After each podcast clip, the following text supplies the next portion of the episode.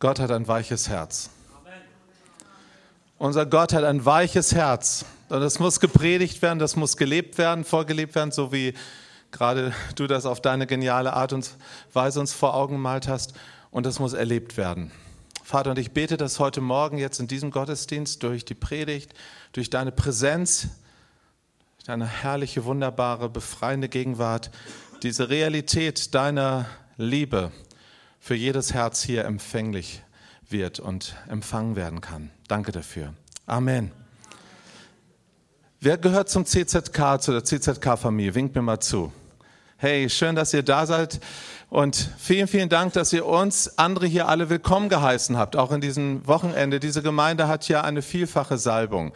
Und das, was ich mitbekommen habe, zum einen wirklich ist hier Worship, das ist Anbetung und Kreativität, prophetische Dimension, da wird was in der unsichtbaren Welt freigesetzt. Dann habt ihr sicherlich auch hier in eurer Stadt, in eurer Region und weit darüber hinaus ein, ähm, ein Standing für authentisches Christsein, für Botschaften, die gelebt sind und die nicht nur im Kopf sind, sondern im Herzen und im Alltag äh, verankert.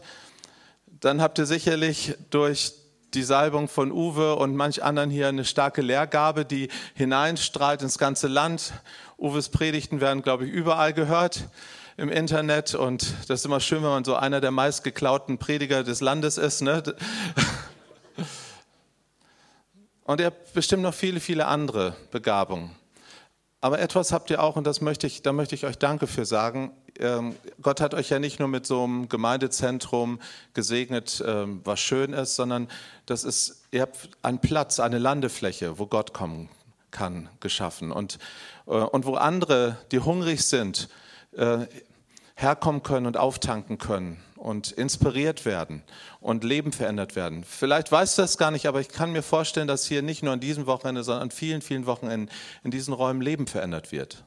Äh, als ich hereinkam, empfand ich, das ist wie so eine, eine Werkstatt, aber das klingt fast schon zu sachlich. Vielleicht ist es eher wie ein OP-Saal, wo Dinge verändert werden an den Herzen, an, an Gedanken, an Gesinnungen, an Lebensverhalten. Äh, und du hast Anteil daran. Vielleicht bist du gar nicht bei den Seminaren dabei oder so, aber freust dich einfach hier dazu zu hören, ist auch in Ordnung. Aber ich möchte dir das einfach sagen, wenn du hier dein geistliches Zuhause hast, das ist hier ein besonderer Ort. Vergiss das nicht. Ja, du darfst da richtig, also stolz ist immer so ein doofes Wort, aber du darfst dankbar sein und richtig dankbar sein, dass du hier dazugehören darfst. Und das habe ich jetzt nicht erzählt, weil der Uwe gesagt hat, erzähl sowas, ja? Okay. Heute Morgen darf ich euch eine Botschaft äh, nahebringen, die macht mich so glücklich. Seit Anfang dieses Jahres beschäftigt mich eine Thematik und ich wusste am Anfang des Jahres gar nicht, wie existenziell das für mich werden würde in 2016. Ich bin zufällig beim Googlen, ja früher habe ich immer die Maus gefragt, jetzt google ich, ähm, bin ich über ein Wort gestolpert, Kintsugi. Das ist nicht irgendwie was Esoterisches, ist nicht Feng Shui oder sowas. Kintsugi ist eine ganz alte Technik, die man seit Jahrhunderten in Japan pflegt, wie man aus Zerbrochenheit Schönheit macht. Nun, das ist ja ein biblisches Thema. Gott macht aus Asche Schönheit. Er lässt Wüsten blühen, das haben wir gestern gehabt, diese vielen Bilder der Hoffnung. Und da gibt es auch natürlich eine ganze Menge biblischer Worte, wie zum Beispiel im Jesaja 57, wo es heißt, Gott wohnt in der Höhe, im Himmel, das weiß jedes Kind. Also wenn du eine Kinderarbeit machst, Kinderdienst machst und du fragst Kinder, wo wohnt Gott, dann sagen die Kinder im Himmel. Aber er wohnt auch bei denen zerbrochenen Herzens sind. Ist auch eigenartig, das ist auch irgendeine Spannung. Ja, Gott wohnt im Himmel, also das kann ich mir vorstellen, die goldenen Straßen und all die Herrlichkeit und die himmlischen Wesen und die Engelchöre und so. Aber er wohnt auch und er ist ganz nahe bei denen, die zerbrochenen Herzen sind. Das sagte zum Beispiel im Psalm 34, er ist ganz nahe denen, die zerbrochenen Herzen sind. Im Psalm 147 sagte er, er heilt die zerbrochenen Herzen. Gott liebt Zerbrochenheit. Er, er schafft alles neu der, der auf dem Thron sitzt, sagt, ich schaffe alles neu. Aber wir müssen die Spannung mal ein bisschen aushalten. Hier auf der Welt geht eine Menge zu, in Zerbruch. Hast du auch die Gabe des Kleckerns? Meine Frau sagt heute Morgen, Matthias, du bist echt mutig. Du setzt mir im weißen Hemd jetzt hier im Hotel an den Tisch, ja? Sie kennt mich. Ich habe die Gabe des Kleckerns. Du auch? Bist du auch einer, bei dem die Marmeladenstulle immer auf die falsche Seite runterfällt? Das hat physikalische Erdanziehungskräfte, ja? Gehörst du auch zu der Generation der Knickeier, der Fettflecke und der Eselsohren? Möchtest du es alles richtig machen und doch verseppelst du vieles? Herzlich willkommen in der Familie Gottes. Herzlich willkommen in der Familie Gottes. Unser Vater im Himmel hat eine Vorliebe für das Schwache. Das Schwache hat Gott erwählt. Die Starken sind sein Raub, sagte das. Die kriegt er sowieso. Ein Kirchenvater hat mal gesagt, ich möchte lieber schwach als stark sein. Denn die Starken, die führt Gott. Aber die Schwachen nimmt er in seinen Arm. Und vorhin im Prophetischen war das so ähm, ein, ein Songzeile, dass, dass Gott uns in den Arm nimmt. Vielleicht bist du heute Morgen hier oder du hörst die Botschaft irgendwann mal auf MP3 und so und du sagst, ach, das ist doch zu poetisch. Nein, das ist genau Gottes Herz. Gott liebt uns in den Arm zu nehmen. In Lukas 15 hast du dieses Bild vor Augen, das malt uns Jesus, unser Meister vor Augen und sagt, hey, du kennst Gott noch nicht, wenn du nicht weißt, dass Gott ein Gott ist, der dir entgegenrennt und der dich umarmt und von oben bis unten abküsst. Das ist das Herz unseres Gottes. Darum, viele, viele Menschen haben einen herzlosen Gott oder haben einen Gott mit einem ganz harten Herzen. Habe ich doch gleich gewusst, ne? Kleine Sünden bestraft der liebe Gott sofort. Das ist diese, dieser ganz komische religiöse Glaube, dem ich viele, viele Jahre aufgesessen bin. Aber es hat so lange bei mir gedauert und erstaunlicherweise lernt man das weiche Herz Gottes meistens kennen, wenn man selber durch Zerbruch geht in Zerbruchsphasen ist. Bist du so lieb und machst mal so ein Kind-Sugi-Bild rein? Das ist Kind Sugi. Das ist eine Art, wie man aus Zerbrochenheit Schönheit schafft. Mittlerweile wird das richtig up-to-date. Also wenn du das dir merkst, du bist dann echt en vogue, weil in Schöner Leben und solchen Zeitschriften kommt das jetzt ganz groß auf. Scherben die mit Goldkit ausgefüllt werden. Und selbst die Teile, die fehlen, werden mit Gold ausgefüllt und daraus entsteht neue Schönheit. Ich möchte heute Morgen dir sagen, unser Vater im Himmel ist ein Kintsugi-Meister. Er schafft aus Zerbrochenheit Schönheit. Wir haben vor einigen Jahren dieses Lied gesungen. Ähm, ist es heute wahr, dass du aus Geschichte, äh, aus Zerbrochenheit Geschichte schreibst? Ja, Gott schreibt aus Zerbrochenheit Geschichte. Ich möchte euch eine biblische Begebenheit vor Augen malen und wenn du deine Bibel dabei hast, dann schlag doch mal mit mir bitte Johannes Kapitel 12 auf. Das ist eine meiner 5333 Lieblingsgeschichten in der Bibel. Die Salbung Jesu in Bethanien, die Verse 1 bis 4 lese ich mal vor. Ich lese nach der Elber, Zweit, äh, Elberfelder, revidierten Elberfelder.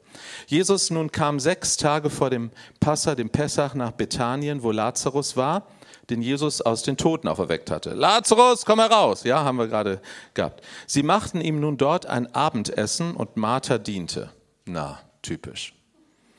Lazarus aber war einer von denen, die mit ihm, mit Jesus zu Tische lagen.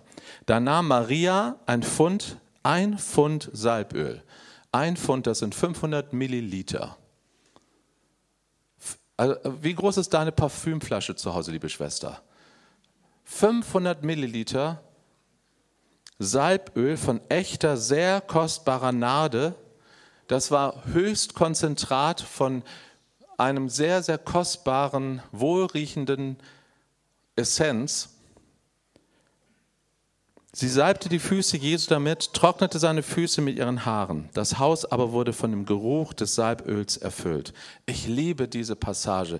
Das ganze Haus wurde erfüllt mit dem Geruch des Salböls. 500 Milliliter. Die goss die ganze Flasche aus. 500 Milliliter. Hey, wenn du mal irgendwo eine Parfümflasche aus Versehen in deiner Handtasche oder so kaputt gegangen. Das riecht, ja. Manchmal stinkt es dann schon fast, ja, wie, weil es so konzentriert ist. Und hier 500 Milliliter Hochkonzentrat von einer Essenz, die wohlriechend war. Bibelkommentare sagen uns, dass das im Grunde genommen 500 äh, wird ja extra be, äh, so betont, dass es 500 Milliliter waren, dass das der Brautpreis war einer Frau im Orient damals. Ähnlich wie die 10 Groschen zum Beispiel. Wir denken, da hat nur eine Frau Geld verloren. Äh, man findet das heute noch bei den Drusen und anderen ethnischen Volksgruppen im Orient, dass die ihren Brautpreis um die Brust hängen. Das sind dann so Goldstücke, die hängen da und wenn so einer verloren geht, dann kann man nicht heiraten. Das war nämlich damals der Grund, weshalb die Frau das ganze Haus auf den Kopf gestellt hat. Die wollte heiraten. Das war ihre Mitgift und jetzt war was verloren. Und hier genauso, Maria bringt sozusagen ihre Mitgift und schenkt sie Jesus. Das ist der Hintergedanke. Sie gießt alles aus und nimmt sich vielleicht damit sogar die Zukunft zu heiraten. Aus Liebe für ihren Meister. Wir schlagen noch eine zweite Bibelstelle auf aus Lukas Kapitel 7, denn dort wird uns ja eine sehr ähnliche Geschichte erzählt von einer Sünderin, eine stadtbekannte Frau, die Salbung Jesu durch eine Sünderin. Kapitel 7 im Lukasevangelium, Vers 36. Es bat ihn aber einer der Pharisäer, dass er mit ihm essen möge, und er ging in das Haus des Pharisäers und legte sich zu Tisch. Ist dir schon mal aufgefallen, wie oft Jesus zu Tisch lag? Also damals lag man ja so, ja, oder so, zu Tisch und aß. Also Jesus hatte auch die Gabe des Essens, nicht nur ich. Halleluja. Und siehe, da war eine Frau in der Stadt, die eine Sünderin war. Sünderin, das war sozusagen der Fachausdruck für eine Prostituierte. Das älteste Gewerbe der Welt, sagen wir so. Manchmal flapsig. Und als sie erfahren hatte, dass er, also Jesus, im Haus des Pharisäers zu Tisch lag, brachte sie eine Alabasterflasche mit Salböl. Alabaster ist ein ganz kostbares ähm, Material. Bis auf den heutigen Tag, weiß nicht, ob du schon mal auf irgendeiner Reise, vielleicht in so ein mediterranes Land, so Alabaster gesehen hast, Alabasterglas. Damals hatte man so eine Kokonflaschen, in denen man Parfüm aufbewahrte und die musste man zerbrechen, um sie zu öffnen. Ihr könnt euch vorstellen, Orient, heiß, Hitze, da können selbst schöne Essenzen umkippen und sauer werden. Deshalb waren die verschlossen und man musste sie dann auch zügig aufbrauchen. Also sie zerbrach diese Alabasterflasche, trat von hinten an seine Füße, weinte, fing an, seine Füße mit Tränen zu benetzen, trocknete sie mit den Haaren ihres Hauptes, dann küsste sie seine Füße und salbte sie mit Salböl. Als aber der Pharisäer, der ihn eingeladen hatte, das sah, sprach er bei sich selbst und sagte, Dankeschön, und sagte, wenn dieser ein Prophet wäre, so würde er doch erkennen, wer und was für eine Frau das ist, die ihn da anrührt, denn sie ist eine Sünderin. Das geht gar nicht. Wer schon mal im anderen Kontext war, gestern erzählte uns äh, Christiane, dass sie nach Indien fährt, man berührt sich in solchen Ländern nicht. Und schon gar nicht Frauen, Männer. Das ist ein No-Go. Und Jesus antwortete und spricht zu ihm, Simon, so hieß nämlich der Pharisäer, ich habe dir etwas zu sagen. Er aber sagte, Lehrer spricht, ein Gläubiger hatte zwei Schuldner. Der eine schuldete 500 Dinare, das war ein ziemliches Vermögen, das konnte man kaum zurückbezahlen. Und der andere aber 50.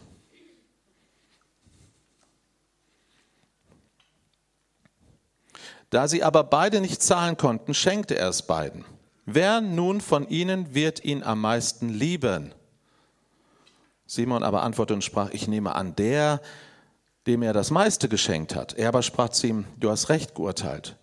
Und sich zu der Frau wendend, sprach er zu Simon, siehst du diese Frau? Ich bin in dein Haus gekommen, du hast mir kein Wasser für meine Füße gegeben, sie aber hat meine Füße mit Tränen benetzt und mit ihren Haaren getrocknet.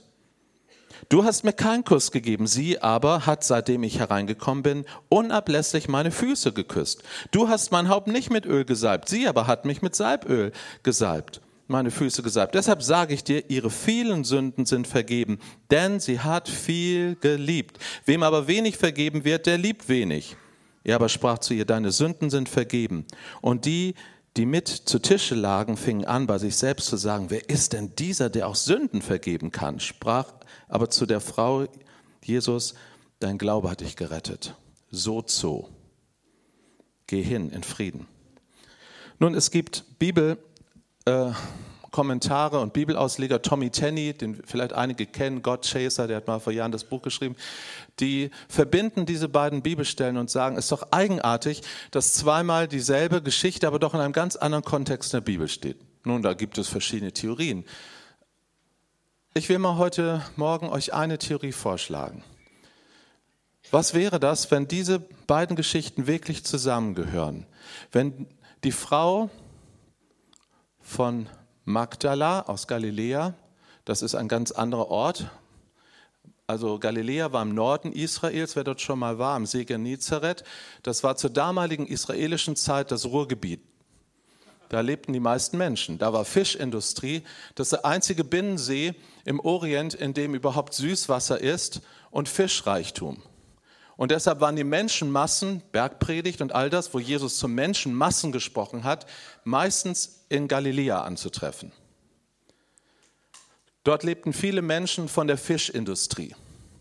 Dort waren auch Knotenpunkte der großen äh, Karawanenstraßen und da war viel Leben. Und dann gab es das zweite, das geistliche Zentrum Jerusalem, im Süden gelegen, 700 Meter über Null, ähm, oben in den Bergen und ganz äh, ein paar Kilometer davor liegt Bethanien als Vorort.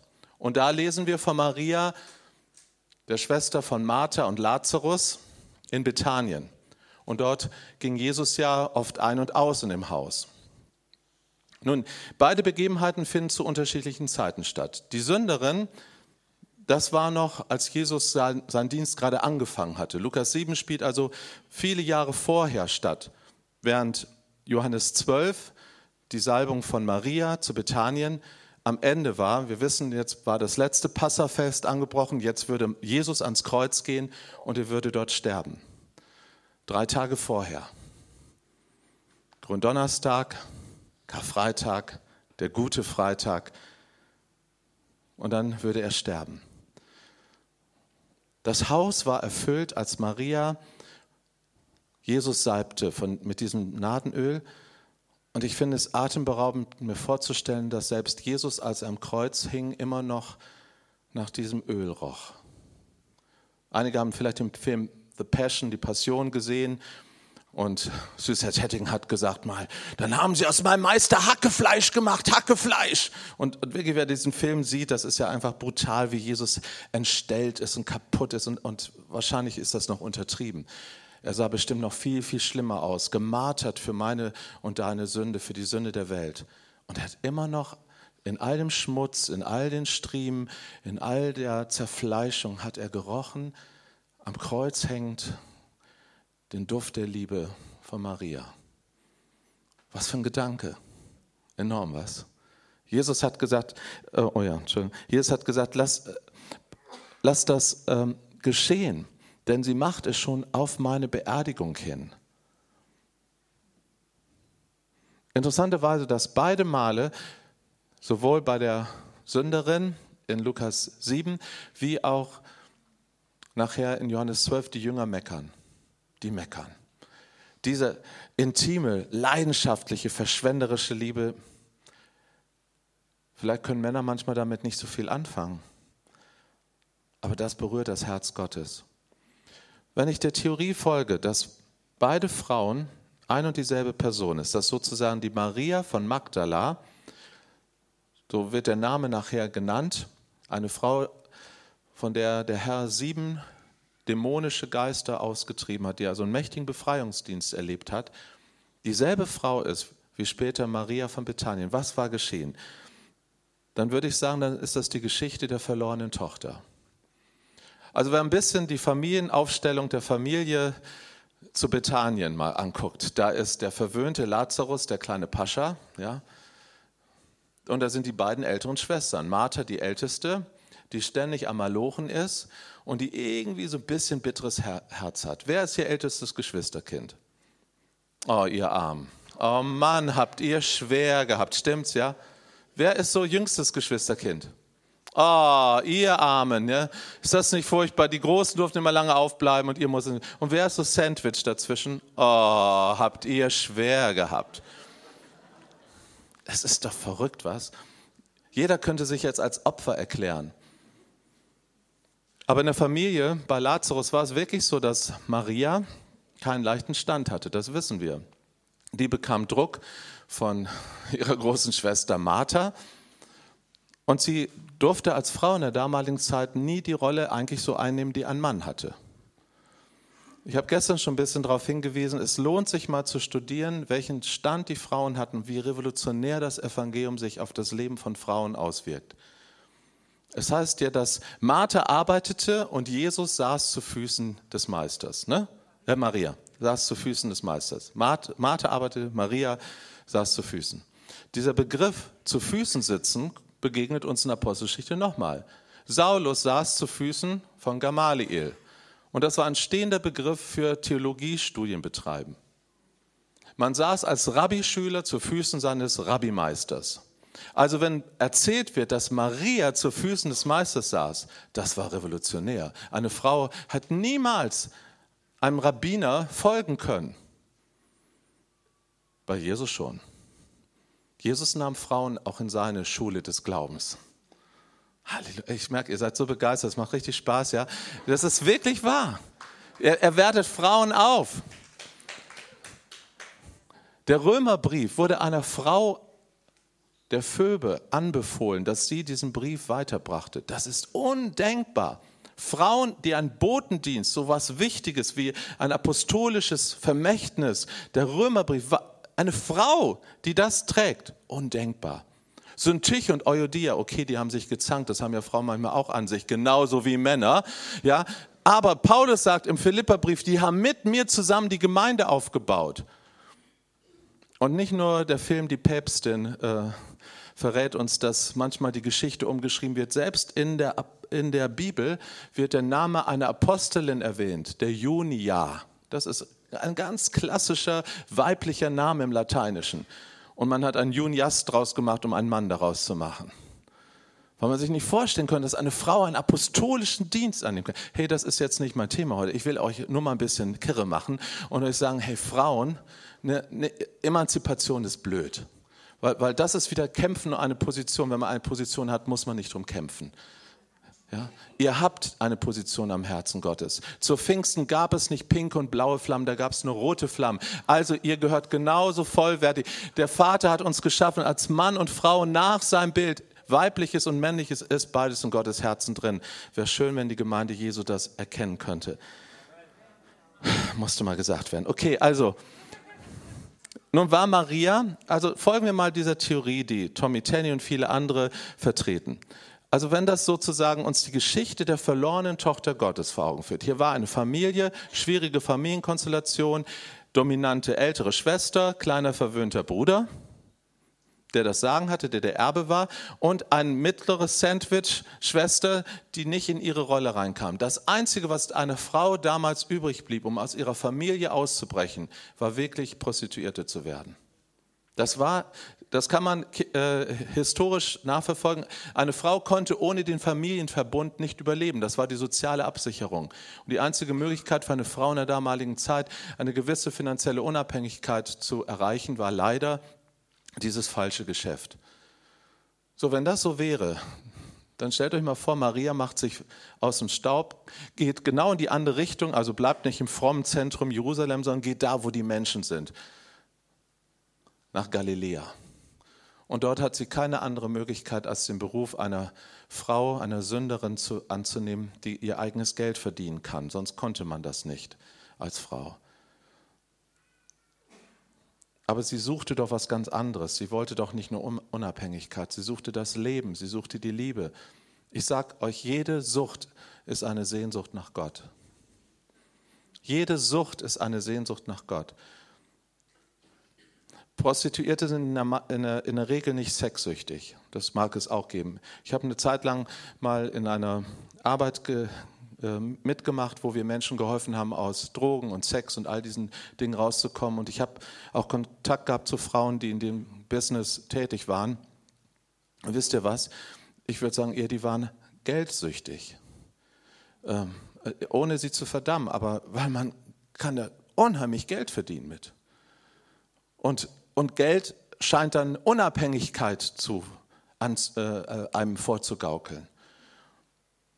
Aber wenn du das ein bisschen durchlebt hast, ein paar Jahre, und merkst, dass du dich ständig verkaufst, deine Seele quasi zu, auch verkaufst, nicht nur deinen Körper, äh, irgendwann ist Ende im Schacht.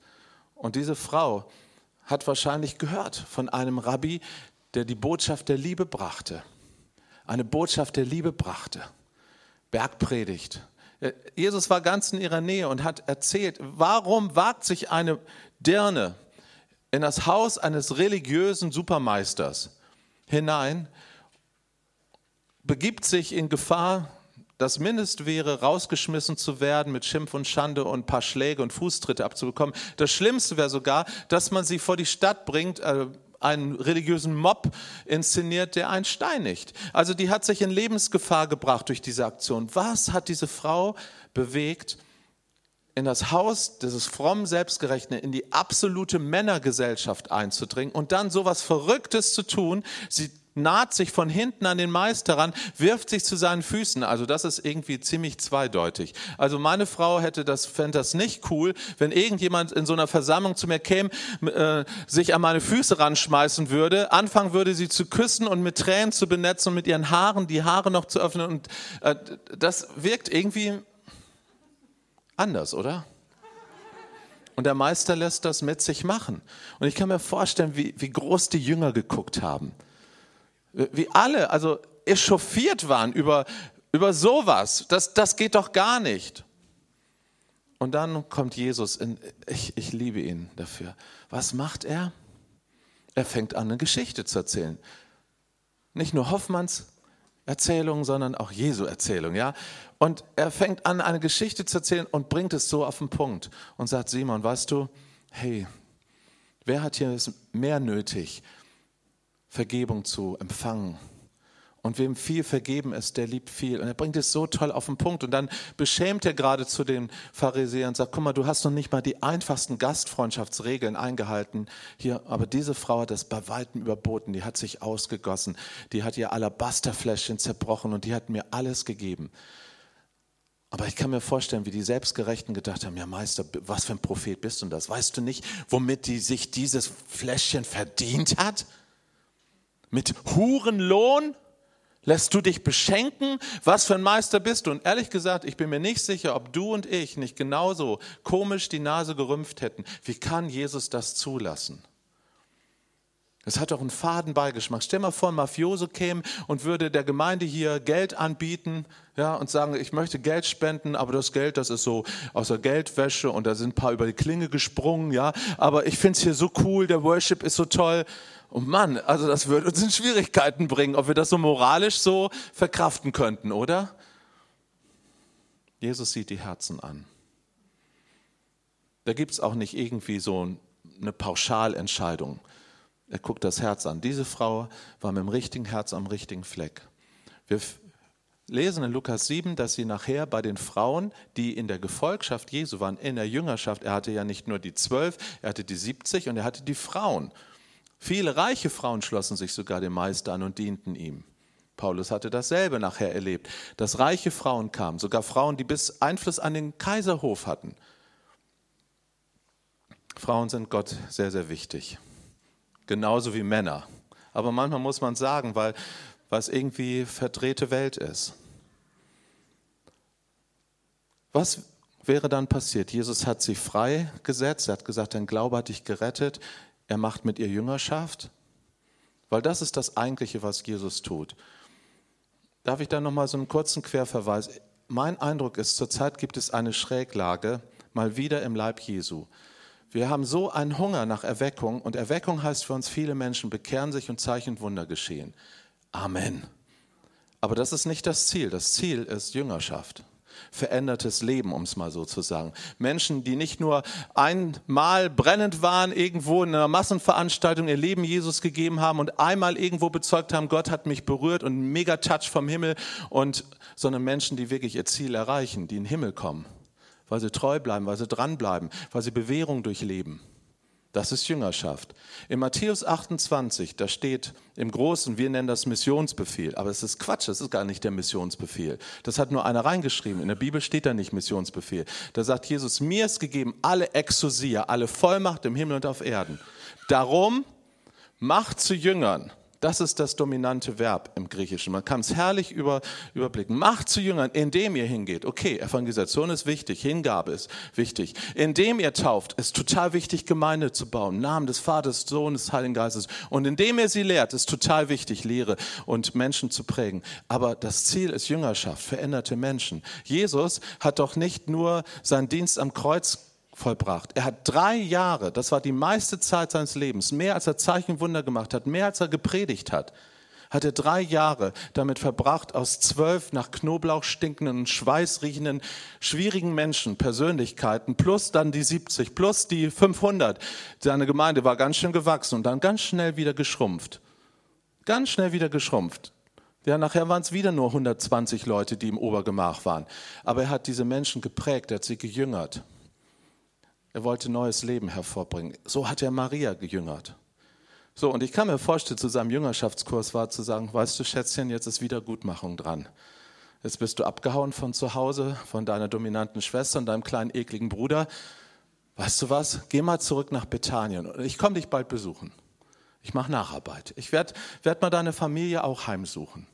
Wenn das so stimmt, dann würde das einen Bogen ergeben, dass Jesus auf einmal dann in Bethanien auftaucht, im Haus von Lazarus. Sein Freund wird ihn noch nebenbei mal von Toten auferweckt. Der Martha so ein bisschen ein paar Hilfestellungen gibt, auch an ihr Jüngerschaft an ihr Herzen macht, was die echten Prioritäten sind. Martha, du machst dir viel Sorgen, aber Maria hat das bessere Teil erwählt. Ja, sie sitzt zu meinen Füßen, sie sucht meine Nähe, meine Präsenz, meine Worte. So, und jetzt schreiben wir letzte Passawoche im Leben Jesu. Und könnt ihr euch vorstellen, das ist fast wie so ein Déjà-vu-Erlebnis. Jesus sitzt diesmal mit Lazarus an der Tafel und die feiern und hey, Lazarus war ja von Toten auferweckt, viele Leute, das muss so richtig so ein Walking Act gewesen sein. Jeder wollte den mal sehen. Ja, das war ja was Tolles. Eine von Toten auferweckt ist, da hatte ich auch ein paar Fragen zu stellen. Und dann saßen die so am Tisch oder lagen da und dann kommt Maria ein, aber diesmal anders als, nicht, nicht wie, wie beim ersten Mal. Aber sie hat diesmal eine Kostbarkeit, ihren Brautpreis, wenn du so willst, ihre Zukunft. Und sie schenkt ihre Zukunft Jesus aus Liebe. Und er würde noch drei Tage später am Kreuz nach dieser Liebe duften. Das ganze Haus war erfüllt davon. Das Geheimnis ist Zerbrochenheit. Wenn du so willst, im Bild gesprochen, die Alabasterflasche wurde zerbrochen. Ein Leben wird zerbrochen. Und vielleicht sogar die Zukunftspläne eines jungen Menschen werden in die Hände Jesu gegeben. Und da zerbricht was. Meine eigenen Pläne, meine eigenen Wünsche, meine eigenen Vorstellungen, wie mein Leben auszusehen haben könnte. Ich schenke es dir, Jesus. Aber das Wunderbare bei unserem Meister ist, wenn der Meister etwas in seine Hände nimmt, dann zerbricht er es. Aber anders als wir denken, er macht es nicht kaputt. Der Teufel ist der Destruktor. Der Teufel macht kaputt und was er kaputt macht, das wird nie wieder heile. Mein Herz ist in tausend Stücke zerschlagen. Aber wohin bringe ich die Stücke? Wenn du sie in die durchbohrten Hände Jesu legst.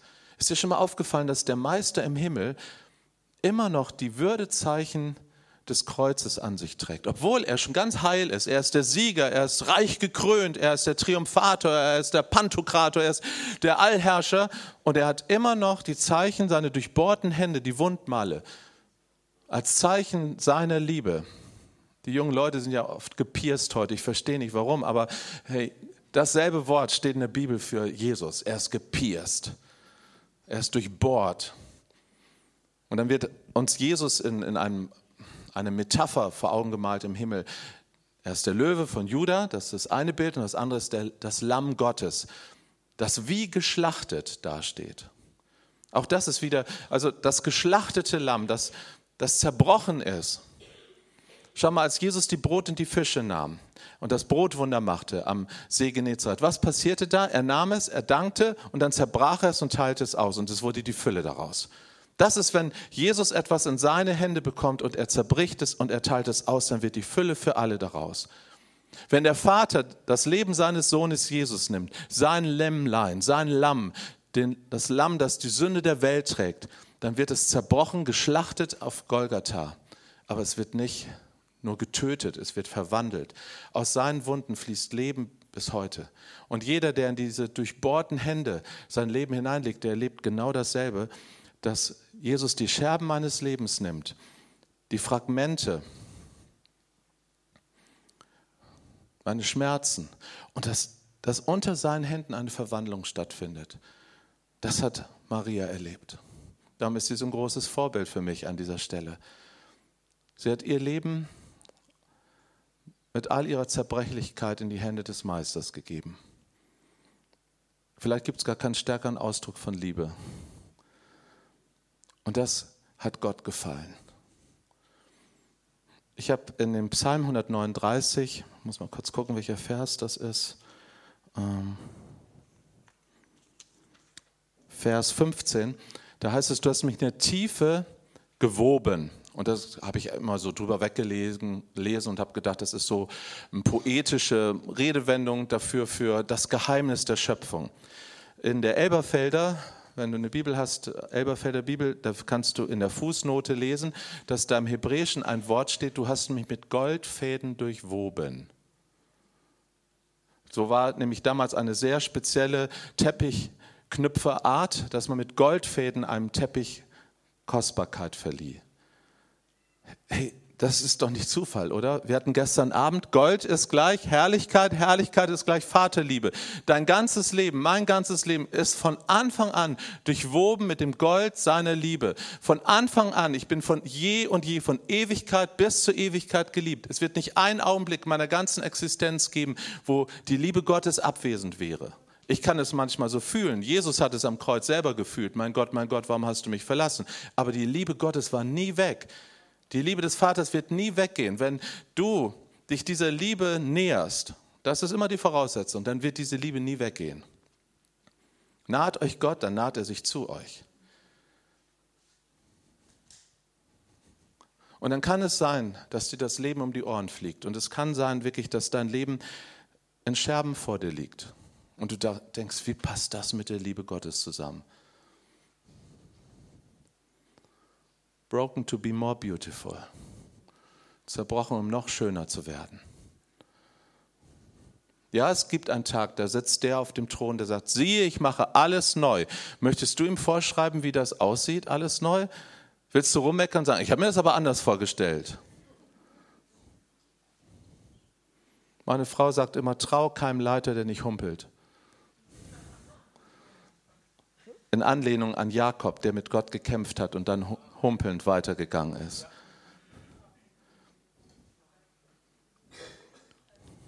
Ich weiß noch ganz genau, es hat mich wie ein, ein Peitschenhieb mal getroffen. Da war ich in einer super, super, super, super charismatischen Gemeinde.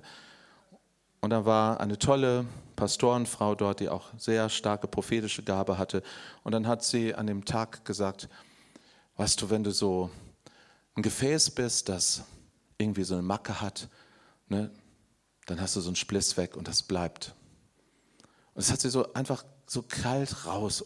Und es ging konkret um die Situation, dass jemand in der Gemeinde, dann, dessen Ehe war zerbrochen.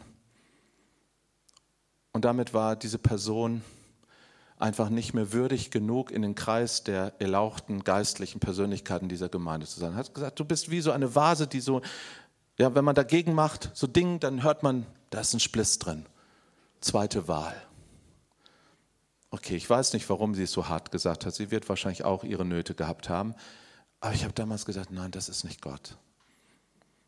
Mein Vater nimmt gerne zweite Wahl und dritte Wahl und fünfte Wahl und siebte Wahl. Und es ist für ihn geradezu eine Leidenschaft, aus dem, was vor der Welt nichts ist, was vor der Welt richtig kaputt aussieht, so eine neue Herrlichkeit zu machen. Und es ist deine und meine Entscheidung, ob ich meine miserablen Anteile ihm in seine durchbohrten Hände lege. Dann macht er das dann macht er das. Und dann macht er etwas zu seiner Verherrlichung. Dann wird nämlich deutlich, auch wenn du vielleicht eine zerbrochene Ehe, eine zerbrochene Gemeinde, einen zerbrochenen Lebenstraum, eine zerbrochene Identität, was auch immer hast, in den Händen Jesu verwandelt er es und macht es noch schöner. Noch schöner. Heute lade ich dich ein zu einer prophetischen Zeichenhandlung. Ich habe hier einige Scherben mitgebracht. Das sind aber alles Scherben, Kunstscherben, also da kann man sich nicht dran verletzen. Und die Rahl und die Christiane, wenn ihr euch einfach hier vorne hinstellt und Karin legst du und ich, ich habe ein goldenes Tuch mitgebracht. Gold stand nochmal für Herrlichkeit und Herrlichkeit steht für Vaterliebe, genau. Für die große Liebe Gottes, die in Jesus Christus sichtbar wurde. Und wenn ihr euch dort vorne hinstellt, hier daneben so nehmt, so, ich werde jetzt gleich beten und dann ist ringfrei sozusagen. Äh, dann dürft ihr gerne kommen nach vorne, dürft einfach dort eine, ich zeige euch mal so eine Scherbe nehmen. Und überlebt doch mal einen Augenblick, was ist so eine Scherbe in deinem Leben? Vielleicht würdest du am liebsten eine ganze Handvoll nehmen, äh, aber eine reicht, ja. Wo du sagst, da ist mir gerade mein Leben so ein bisschen um die Ohren geflogen oder ich bin eine Baustelle. Ich,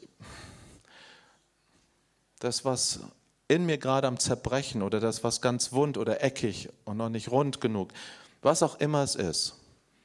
Vielleicht ist sogar körperlich deine Zerbrochenheit. Vielleicht ist eine seelische Zerbrochenheit. Was auch immer deine Scherbe ist. Ich möchte dich so herzlich einladen, dass du heute mit mir daran glaubst, dass Gott ein Wunder tun will. Ein Kintsugi-Wunder. Auf himmlische Art.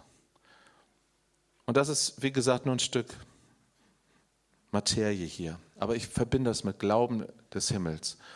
Und wenn ich meine Zerbrochenheit in sein Gold hineinlege, dann glaube ich ihm, dass er ein Wunder tun kann.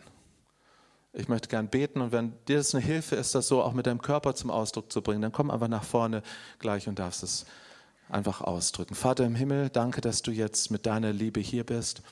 Danke für das Beispiel von Maria, das unsere Herzen so berührt, wie Hingabe, was Hingabe machen kann. Und Hingabe bereit ist sogar bis zum Zerbruch zu gehen. Hingabe das Kostbarste, was man hat, zu geben. Und die eigenen Scherben noch dazu. Und danke, Meister König Jesus, dass du dieses Opfer angenommen hast. Danke, dass du dich schützend vor Maria gestellt hast. Und danke, dass du dich schützend auch vor uns stellst, wenn wir so kommen, so verletzbar, so verwundbar, so schwach und klein, so ehrlich und sagen, wir schaffen es nicht. Aber du bist unser Töpfer, du bist unser Erlöser, du bist unser Heiler, du machst alles wieder gut. Wir haben keine Ahnung, wie du das schaffst. Aber es ist so schön, sowas vor Augen zu sehen, dass du selbst aus Scherben neue, wunderbare Gefäße machst. Mit dem Gold des Himmels. Heiliger Geist, ich lade dich ein, dass du heute Morgen in unsere Wunden, in unsere Zerbrochenheiten das Gold des Himmels jetzt hineinfließen lässt. Und dass du etwas Neues formst. Heiliger Geist, ich vertraue dir mit meinen Geschwistern heute Morgen unser Leben an, diese Lebenssituation, die wir selber nicht meistern können, wo wir selber nicht was Gescheites bei rumbekämen. Aber wir vertrauen dir, dass du der, der Schöne, der Wunderschöne, der schönste Herr Jesus, dass du daraus neue Schönheit machst, aus Asche Schönheit. Danke. Danke, dass du es jetzt tust. Danke für das Wunder deiner Liebe. Kreier jetzt viele Wunder der Liebe hier in diesem Raum heute Morgen. Wir vertrauen dir. Amen. Ihr dürft gerne kommen. Ihr seid eingeladen.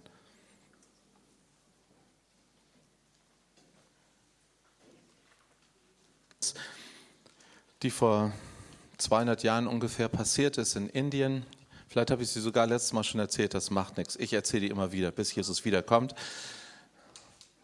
Da war ein Maharaja in Indien, der durch die englische Kolonialleute den architektonische Wunder und Schönheiten Europas kennenlernte. Und er hörte von Versailles, dem Schloss mit dem Spiegelsaal und all den Dingen, all das, was man in Indien nicht kannte. Und er wollte sich einen neuen Palast bauen und dann heuerte er sich einen britischen, einen englischen äh, Architekten an und sagte, bau mir so einen Palast, wie ihr einen in Europa habt.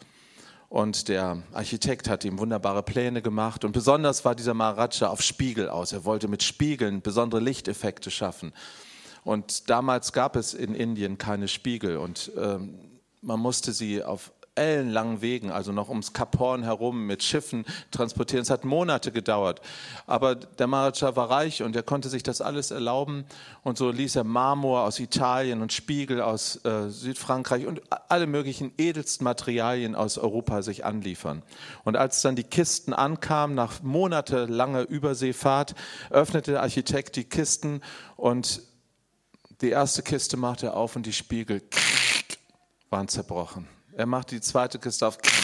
Alle Spiegel waren zerbrochen auf der langen Überfahrt. Und es war ein Schreckmoment, weil jetzt waren die Pläne so nicht mehr zu realisieren, die der Architekt vor Augen hatte. Was passierte dann? Er nahm einen Hammer und die Leute dachten, jetzt ist er verrückt geworden, denn er nahm den Hammer und schlug auf den Spiegeln rum und rief dabei mal, broken to be more beautiful, zerbrochen, um noch schöner zu sein. Und jetzt sagten sie, jetzt ist er hinüber. Aber er war nicht hinüber, sondern in seinem Geist, als er die Zerbrochenheit sah, passiert in seinem Geist etwas. Er sah etwas Neues, was aus dieser Zerbrochenheit geboren werden könnte. Und das ist eine wahre Geschichte. Er hat dann diese zerbrochenen Spiegelfragmente genommen und ich glaube, er war damit der Erfinder der Diskokugel und hat dann nämlich all diese Fragmente in, dem, in diesem Palastsaal angebracht und äh, dort eingebaut und die Beleuchtung war atemberaubend und galt in der damaligen Zeit als einmalig. Weißt du, wenn das schon Menschen machen können, meinst du nicht, dass unser Kintsugi Weltmeister, aber Vater, Jesus Christus, der Heilige Geist, dass er das auch mit deiner Zerbrochenheit machen kann, broken to be more beautiful, dass wo immer deine Zerbrochenheit ist, im Körper, in der Seele, vielleicht sogar in deinem Geist, dass Gott das nehmen kann, wenn du es in seine Hände legst. Und das haben wir gerade zum Ausdruck gebracht. Und er wird es tun. Broken to be more beautiful. Er wird das Asche Schönheit machen. Weil der Vater heilt uns in unseren Zerbrochenheiten und liebt uns gesund. Amen.